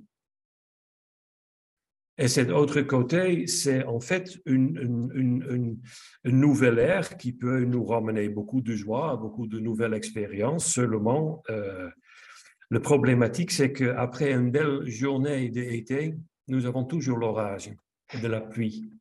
Et c'est exactement ce qui se passe maintenant. Je suis convaincu et je suis dans l'accueil de cela, j'ai cela, je me prépare, mais je prépare moi-même vraiment au pire vraiment au pire. Parce qu'on va vers quelque chose de pire, parce que c'est la seule façon qu'on se réveille. Et nous sommes, nous étions, la France était complètement éteinte. On était complètement éteint et on laisse faire. Je dis, je fais pas un appel à une révolution. Je fais pas ça mais qu'il faut que nous comprenions qu'on va passer à autre chose. Et je souhaite, avec beaucoup des autres, que notre système va exploser, que le système politique va exploser, et ça va toujours être avec beaucoup d'horreur, avec beaucoup de terrifiante, avec c'est comme ça, ça marche comme ça, mais c'est pour le bien, parce qu'on doit maintenant implanter un autre système. On était allé trop loin on a donné le pouvoir à trop de pensées qui étaient destructives. On a oublié les lois de nature. Je ne parle pas qu'on devenir écologique et vert, c'est pas ça. On a oublié la force de nature. Et nous, des êtres humains, on pris un peu la position d'être la dirigeant de l'univers. Ça me fait de frissons, les gens qui veulent vivre en Mars. Ces gens n'ont pas compris. N'ont pas compris on dépense des milliards d'euros et n'est même pas capable de créer sur Terre la paix. Mm. On n'est même pas capable de, de réduire nos activités pour le bien-être de la planète. Et je peux vous dire, ça va exploser. Ça va exploser et ça va, ça va être pour pire. Mais c'est pour le mieux. Et les gens qui ont compris cela vont pas être dans la souffrance de ça. Ils se préparent déjà. Ils préparent déjà leurs pensées à le pire qui va venir. Et le pire, il est là. Et je pense, dès qu'on est passé cette pire, on est une période de reconstruction qui n'est pas facile. Il y a des autres forces qui vont reprendre, mais je le sais que la majorité va retourner vers une, une conscience de loi de nature. Et je pense que notre système politique doit exploser et il ne peut pas exploser autrement parce qu'on change jamais sinon. Et on va changer. Ça, c'est de loi de nature. Le karma, il existe.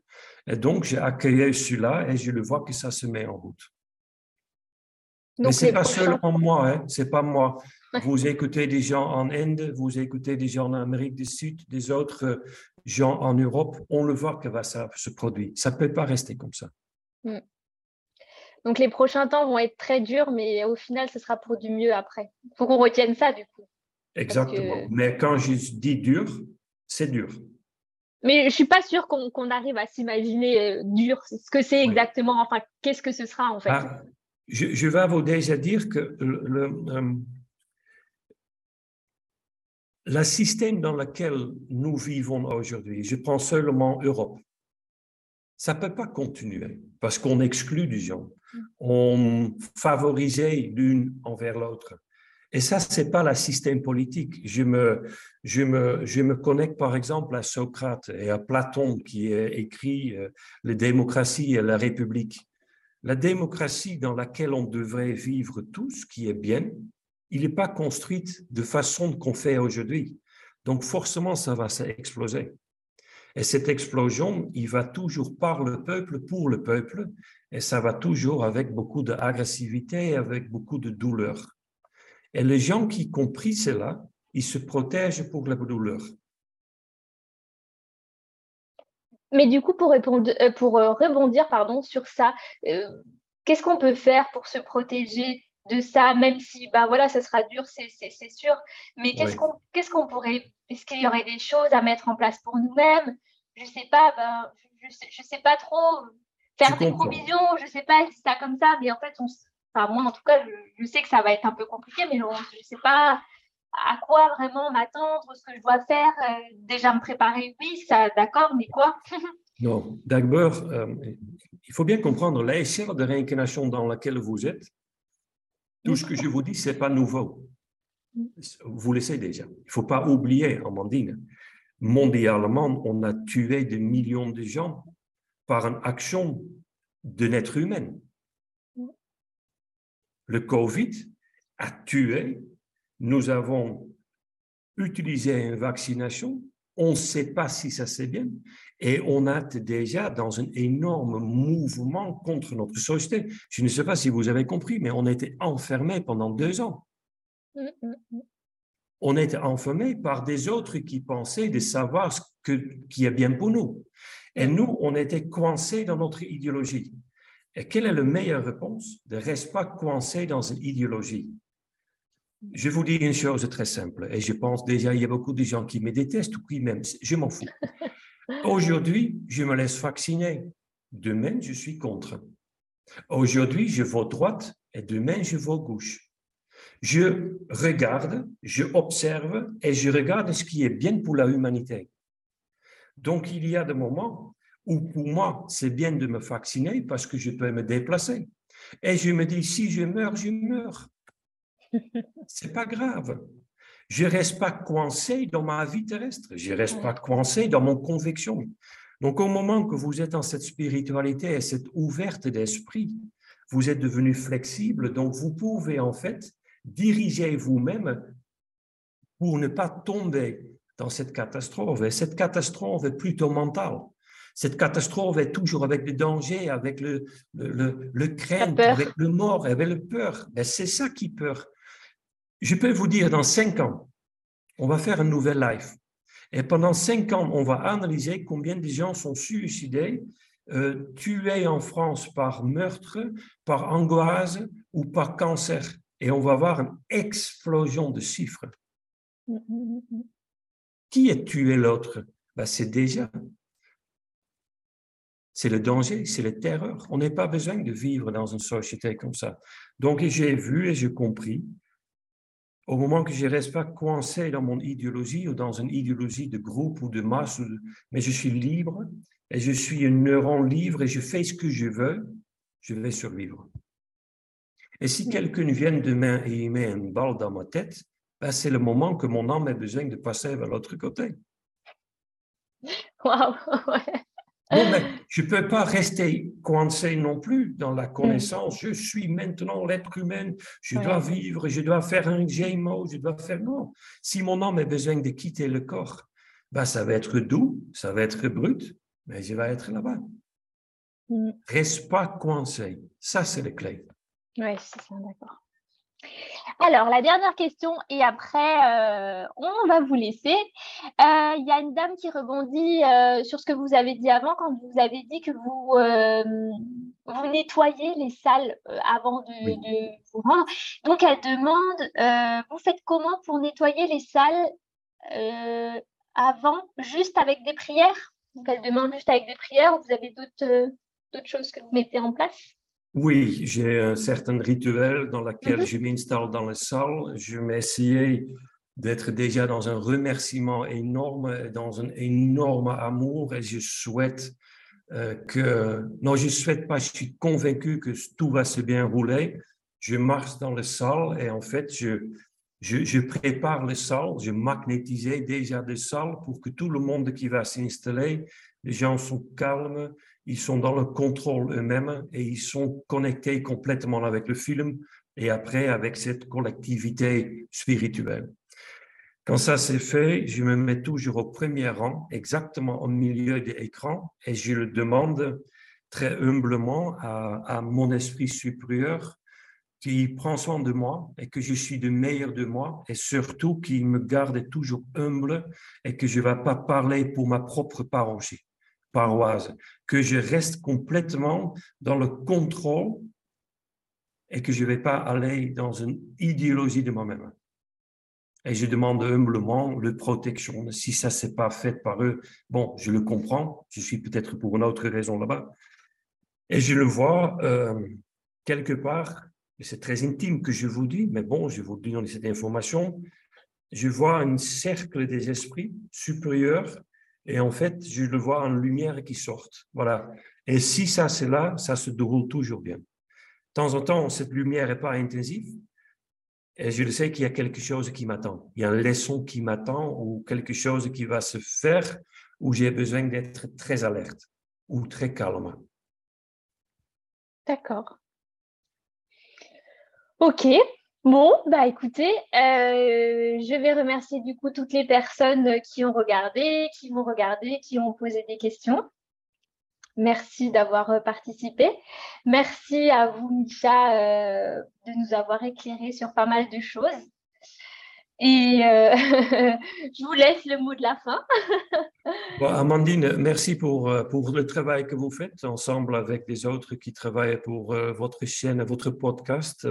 C'est très bien, continuez comme ça. Et merci de m'avoir donné la parole. Merci pour vos questions. Et je termine toujours pareil. Je vais dire vive l'au-delà. merci beaucoup. Merci beaucoup. Au revoir. Au revoir. Si vous avez aimé ce podcast, n'hésitez pas à mettre 5 étoiles sur Apple Podcast ou votre plateforme d'écoute préférée. Abonnez-vous sur le compte Instagram L'éveil de conscience podcast pour suivre les prochains invités et surtout abonnez-vous afin de suivre toutes les actualités. Merci et à bientôt.